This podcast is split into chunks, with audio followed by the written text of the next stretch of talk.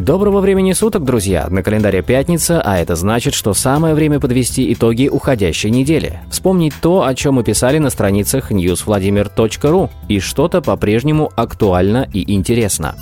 Утром в среду в квартирах оппозиционных кандидатов в депутаты Горсовета Ильи Косыгина и Кирилла Ишутина прошли обыски в квартирах с изъятием техники и документов. Как рассказал корреспонденту нашего издания Илья Косыгин, после обыска его отвезли на допрос. Поводом для обыска стало дело ЮКОСа. При этом, как говорит оппозиционный кандидат, в постановлении на обыск говорилось еще о данных с 2003 года. У оппозиционеров изъяли всю технику, компьютеры и мобильные телефоны, избирательное законодательство Владимирской области и книги а бывший председатель горсовета Ольга Деева стала заведующей в новом детском саду номер 11, построенном в микрорайоне Юрьевец. Деева носила статус главы города с осени 2015 года по конец июля 2020.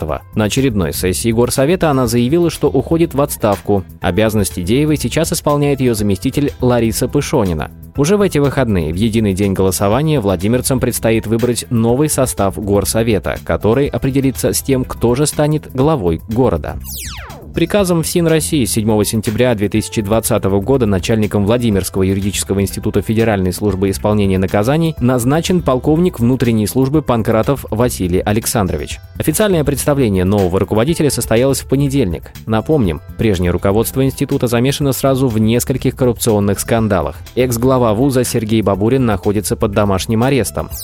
Медиков, погибших от коронавируса, все же наградят посмертно. Об этом сообщил Владимир Сипягин. Губернатор позднее рассказал, что поручил Департаменту здравоохранения дать главным врачам установку оперативно подготовить пакеты документов для представления их погибших от COVID-19 коллег государственной награде Ордена Пирогова. Согласно статистике, каждый десятый погибший от коронавируса в регионе работал медиком. Актер Михаил Ефремов, признанный виновным в совершении пьяного ДТП со смертельным исходом, вполне возможно прибудет для отбывания наказания в 33-й регион. Об этом рассказал адвокат подсудимого Леонид Альшанский. Правозащитник отметил, сидеть Ефремов будет в Ярославской, Владимирской, Рязанской или Курской области. Напомним, Пресненский суд приговорил актера к 8 годам лишения свободы. В Александровском районе археологи обнаружили внушительную коллекцию индивидуальных находок, около 270 предметов, а также венцы срубных домов и массивные бревенчатые мощения. Предположительно, постройка возводилась в 17 веке.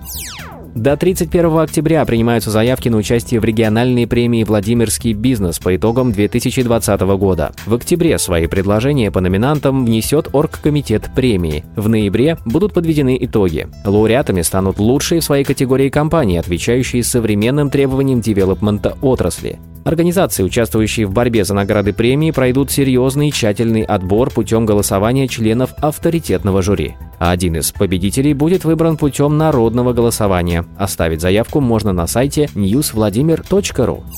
На этом все. Берегите себя и своих близких. Хороших выходных.